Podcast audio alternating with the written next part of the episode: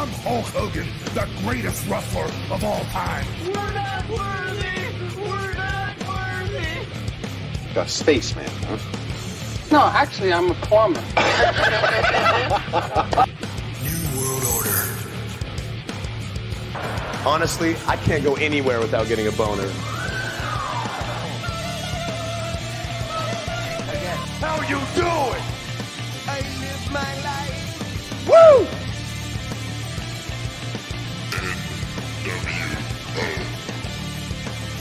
Sweet baby Jesus in the office.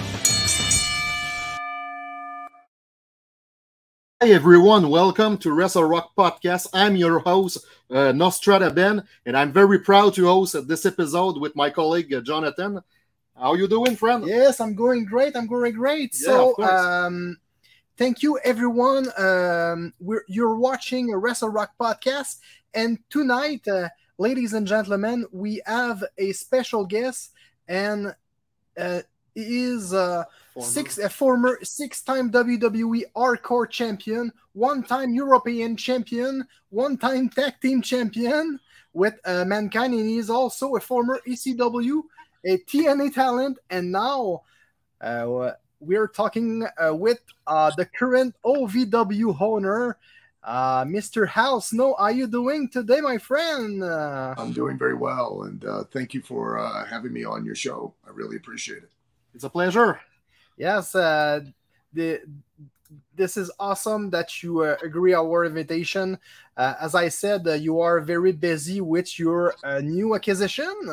Uh, congratulations, first of all. So uh, I imagine that you have a, a lot of things uh, uh, about uh, this uh, this new project. So uh, we know that uh, your friends uh, Doug Basham uh, came back to the ring uh, uh, earlier. So uh, that and uh, we follow you on uh, FITE uh, on FITE TV. Oh, so we uh, we invite you to uh, to watch uh, all uh, their uh, amazing events. The big Uh, one. Honestly, uh, this is uh, very cool. The production is very nice, and Oh, um, and mostly the the talents are uh, Amazing. amazing. Um, so uh, we go forward uh, immediately with some question. Uh, go ahead, my friend. Yeah, of course. Uh, Mr. Sarven, uh, first of all, why did you decide to become a pro wrestler? Uh, why did I decide to become a pro wrestler? A lot Yeah, of of people have asked me that over the years, and um, quite honestly, I don't know. Um, after 40 years, I still don't have an answer for that. Oh, Um, okay. you know, I made that decision when I was 14 years old that that that was what I was wanna, gonna gonna want to do to uh, make a living and uh, have a career. And um, you know, um, it was it's never been easy, but it's been amazing, and I've been very blessed to get to do what I love to do for as long as I've gotten to do it. I say that all the time, and I sincerely mean it. Um, you know, uh, but I I don't think if if it's something that you really have a passion for, I don't think that you can ever quantify why it is you want to do it. You just feel driven to do something, and you know, I'll ask that question of young young uh, hopefuls who come up to me and you know, oh, I want to be a professional wrestler, and the first thing I'll go, why do you want to be? And if they have an answer, I'm like, you probably shouldn't do it, um, you know, because it, it's the people that could never really properly put it into words or even understand themselves why they pursue something that gives them the best chance to be successful. And who is the the guy who, who gave you the best chance? Uh, who is your first uh, trainer? Uh, the uh, individual that broke me in that that you know when I uh, at that time because I broke in in 1982, so there, it was it was a different. Uh, there were still Long time ago, if you know what I mean. Years ago. very long time. Um, and there were still rules uh, of conduct. There were still rules of etiquette. There were, you know, and there were consequences to not following those rules. And um, so when you were you were brought in, um, it was almost like an apprenticeship. You know, you you were brought in under a particular person, and uh, it was their responsibility to protect their own careers and their own livelihood to ensure that you knew everything that you possibly needed to know so that you were not a threat um, to doing business. And um, Jim Lancaster was the man who um, was willing, finally, uh, convinced him to um, take me under his wing and take responsibility for me and put his name on me. And, um, you know, and I can't thank him enough. And uh, you're starting your career, um, except uh, for Al Snow uh, gimmick. Uh, what was your uh, favorite gimmicks and why? You, you, know that you were wrestling with um, for Smoky Mountain and stuff like that. So before Al Snow, we know that you were working with Avatar, working at Leif Cassidy, and as uh, Leif Cassidy yeah, exactly. with Marty Jannetty. Yes, exactly. Uh, what was your favorite gimmicks and why? Uh, I mean, I've, I've, you know, look, there, there was a, there's an incredibly wide, wide world of wrestling mm-hmm. outside of WWE. I know that may shock some people, but there were at one time in the United States and in Canada, uh, there were, you know, regional territorial offices, and each office had a different direction, different vision, different idea. Mm-hmm. Um, they all sold exactly the same thing. We were all unified in selling the exact thing. So you were able to go from one place to another. But you know, you'd go in for one and they'd have an idea for you as this. You go in and for another and they'd have an idea for you as something else. Mm-hmm. You know, um, and it's it's integral that you develop that side of you um, because to really truly be a star, an attraction, which is ultimately what you're really endeavoring to do, um, you know, you need to know who you are so that the audience can describe you in a sentence or less. It's I've said that for years now that it's absolutely essential for you know the fans to be able to describe you to their friends and family that there's this person and they're A B C D E. I mean, and if you think about it, anytime you really, really, really were caught up with a professional wrestler, whether they were a heel or a babyface, you were able to turn to your friends and family and go, "Hey, you got to watch a show. There's this person, and they're A, B, C, D, E." In succinctly, you were able to describe them. Um, and I've had lots of different iterations of gimmicks. You know, I've been a, a tag team wrestler uh, lots of times. I've been, you know, uh, world tag team champion long before I was in WWE. Mm-hmm. Um, you know, I've been regional champions, United States champion for the NWA. I've been, you know, uh, and those don't, you know, that that's six of one, half a dozen another. But um, I've been a heel. Uh, I was a heel for 14 years of my career initially, and uh, as Al Snow, as part of the uh, the Fantastics, as part of the Sensational, as part of the Motor City Hitmen, as part of, you know, any different number of teams.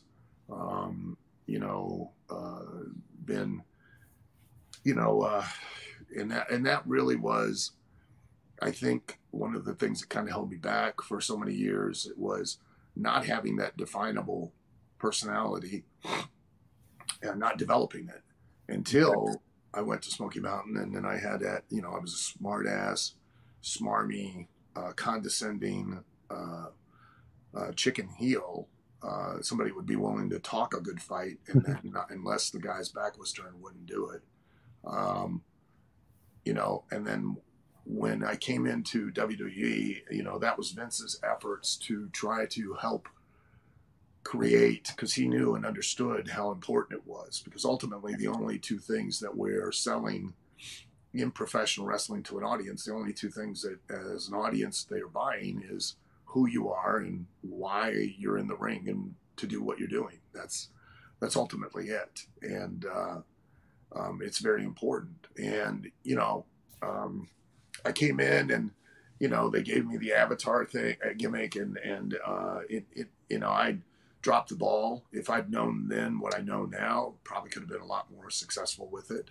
Um, you know, and then made you know I became Leif Cassidy, which was a great you know, uh, opportunity with Marty because Marty does not get, and I've said this numerous times on other interviews, Marty does not get the appreciation or the respect that Marty deserves.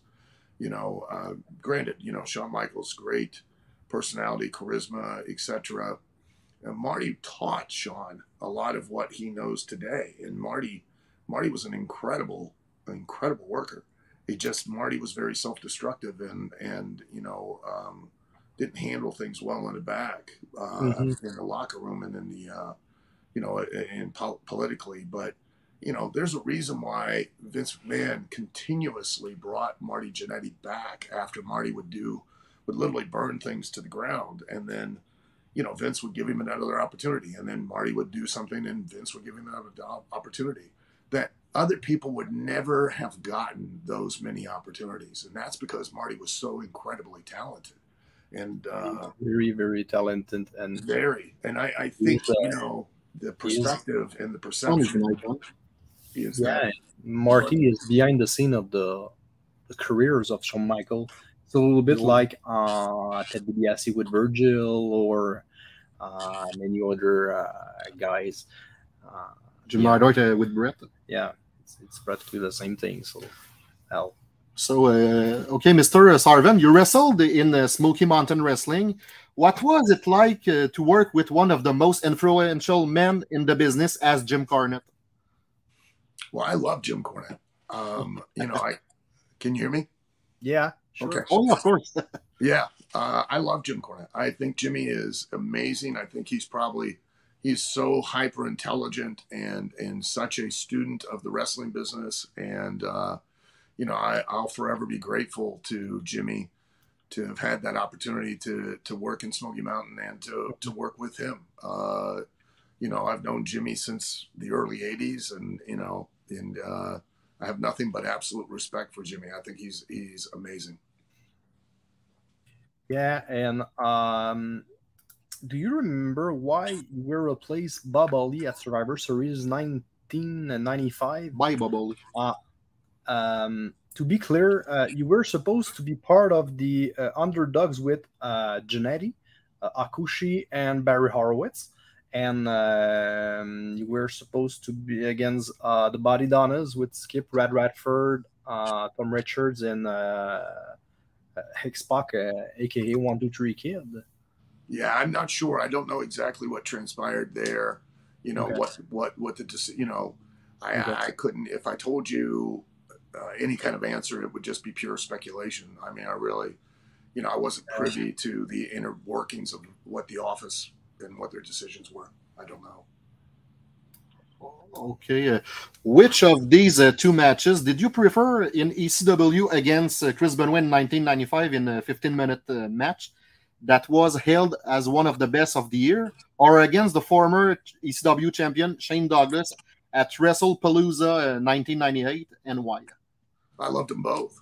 Um, you know, I know everybody asks that question. What was your favorite match? What was your favorite match? Listen, every time I have gone in the ring, I've been, I, it, it's just such an amazing experience mm-hmm. uh, to do so. And, and I could not pick just one particular match that I favor more than another. Everything, I love every minute of every time I've ever been in that ring. Yeah. And, um, you're talking about uh, pleasure in ring. So, uh, uh I imagine that, uh, the head uh, imaginary is uh, who is behind this idea? Is it you or something else or?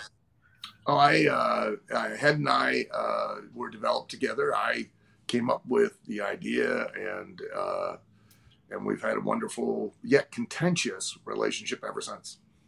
Okay, okay, okay. Uh, what was your reaction when you found out you were doing the opening match of uh, WrestleMania 15 in Philadelphia against uh, Billy Gunn and Hardcore Holly for the WWF Hardcore Championship.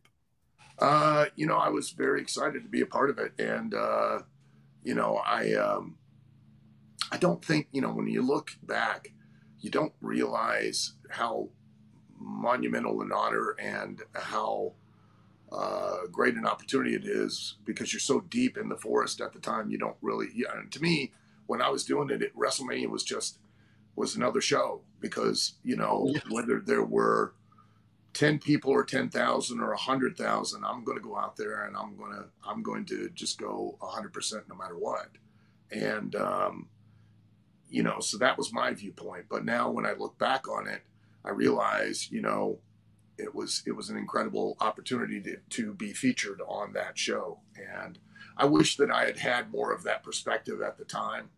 Uh, you know, because I just didn't have, I guess, the the worldview to to really appreciate the stage that I was given. Yeah, and uh, in addition, uh, you you wrestle with Billy and uh, Hardcore Holly, two of the experienced guy. Yeah, yeah, with a good performer, so that's a perfect fit. And in WrestleMania, that that's very very great.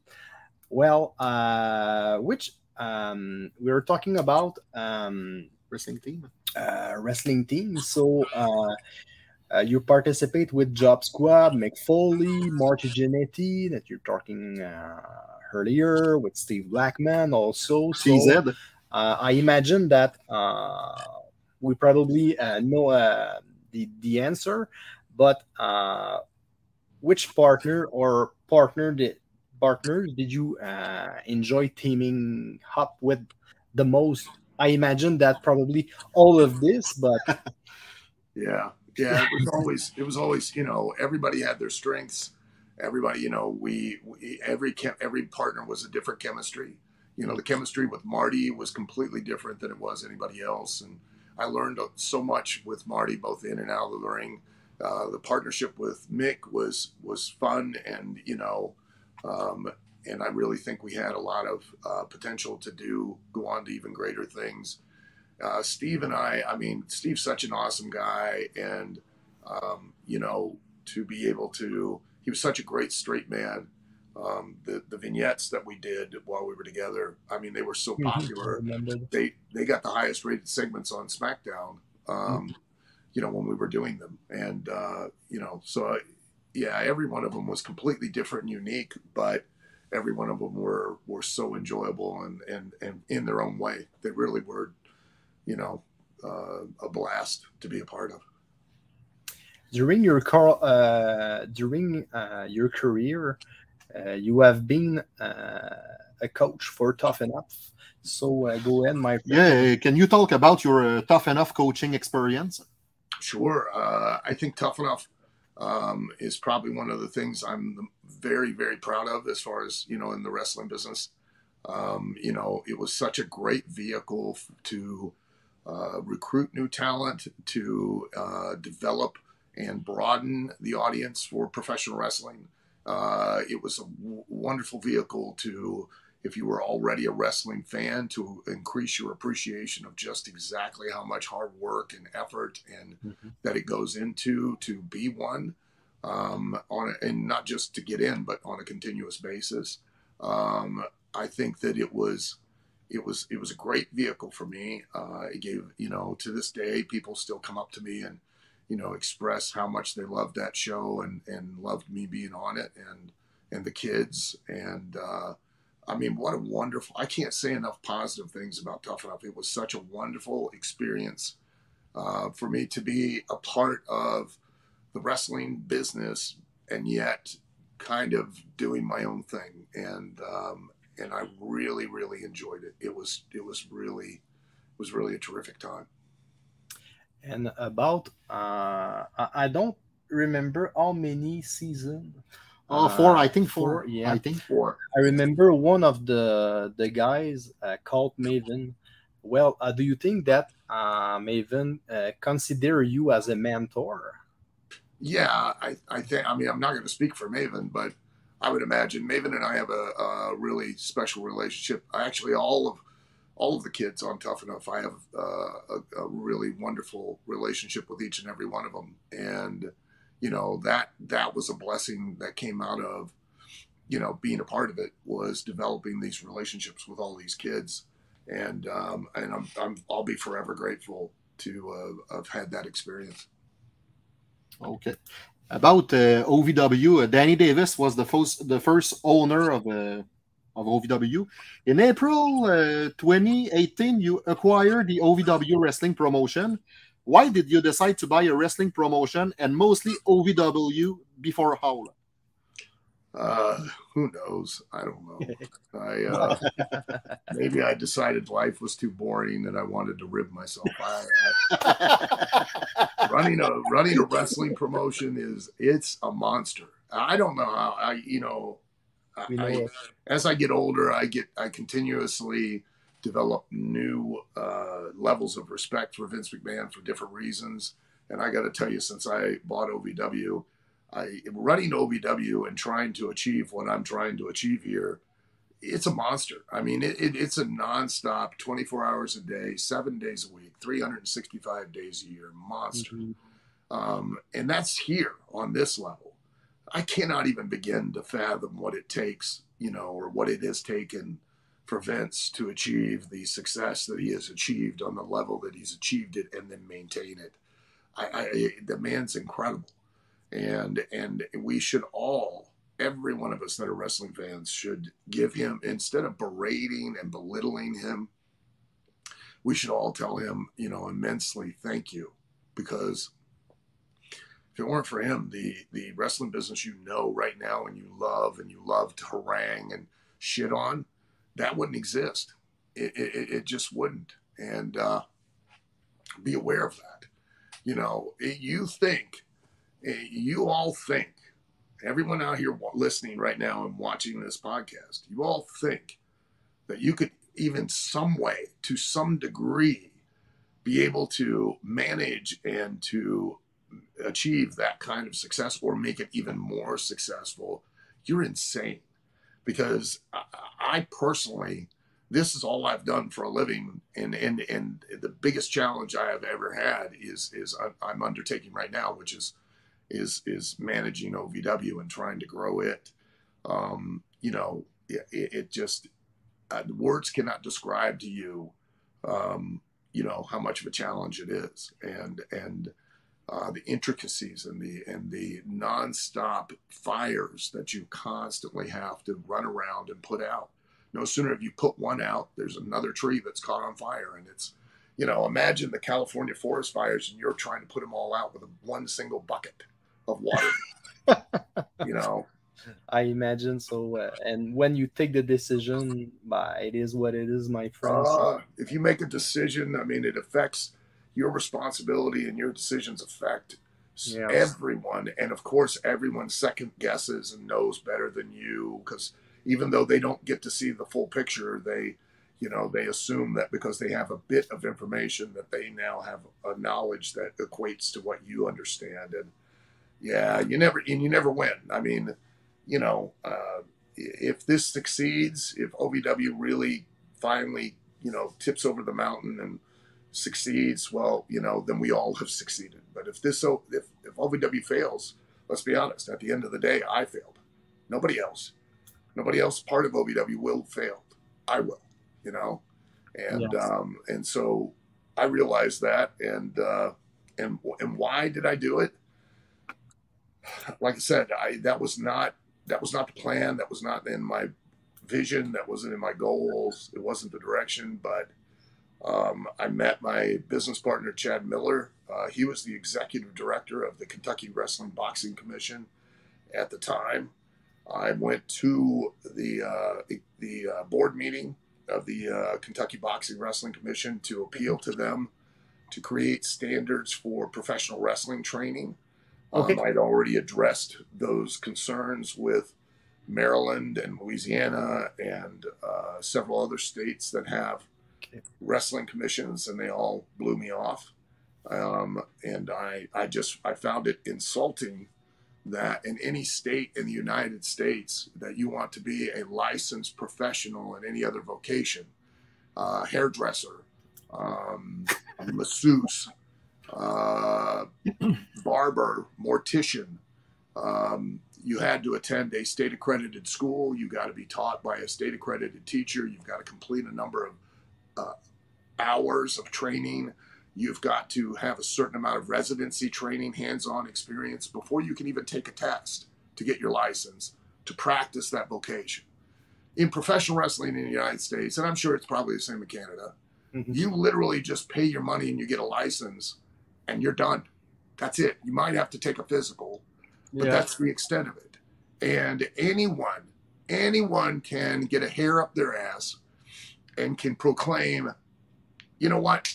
I know enough about professional wrestling. I'm now going to teach people, even though they may have never had the experience. Uh, that actually equates to real knowledge that they can then communicate to a prospective student. They just rent a building, they get a ring, and off we go. They start training people. And uh, because of that lack of standards and that lack of accountability in regards to training, uh, you know, uh, it, that has led to the degradation of professional wrestling. And and I really it frustrates me. But ultimately, that was how I met Chad Miller. Uh, and then one thing led to another, and Danny was ready to retire, and he broached the subject, and ta-da! Here I am.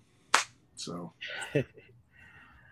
well, go in, my friend. Okay, currently uh, you wrestled in a tag team uh, match uh, with uh, Doug Basham on the OVW called the Big One event live on uh, FITE TV, and you defeated Joe Mack and Adam Revolver. Can you talk about uh, this experience? Well, it was it was you know um, I did it uh, really primarily. I did it for a number of reasons. One is that you know I wanted to.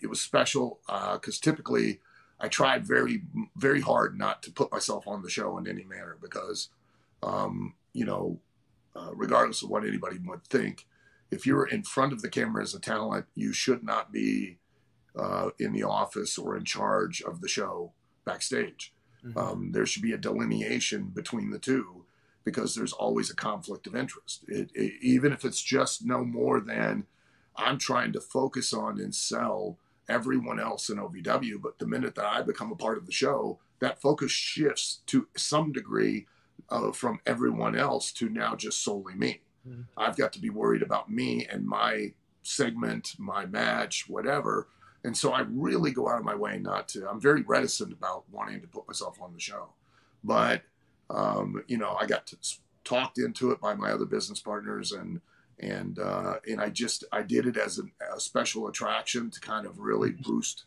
the attention for the show, that particular show. I, am not going to be doing anything with it going forward. I can mm-hmm. assure you. Um, you know, and uh, you know, not that I know of. I mean, I, you know, if, if, if it's good business, I'll do it. But, but really, um, you know, I, I don't like to, like I said, because I want to try to keep that focus as much as possible on, on uh, everyone else, on all of the other talent. I've, you know, I can still physically go and do what I need to do and not be an embarrassment. And as long as I can do that, occasionally I'll pop up doing things here and there. But my focus with OVW is to build and create opportunities and a platform to sell all of the uh, the other talent. But mm-hmm.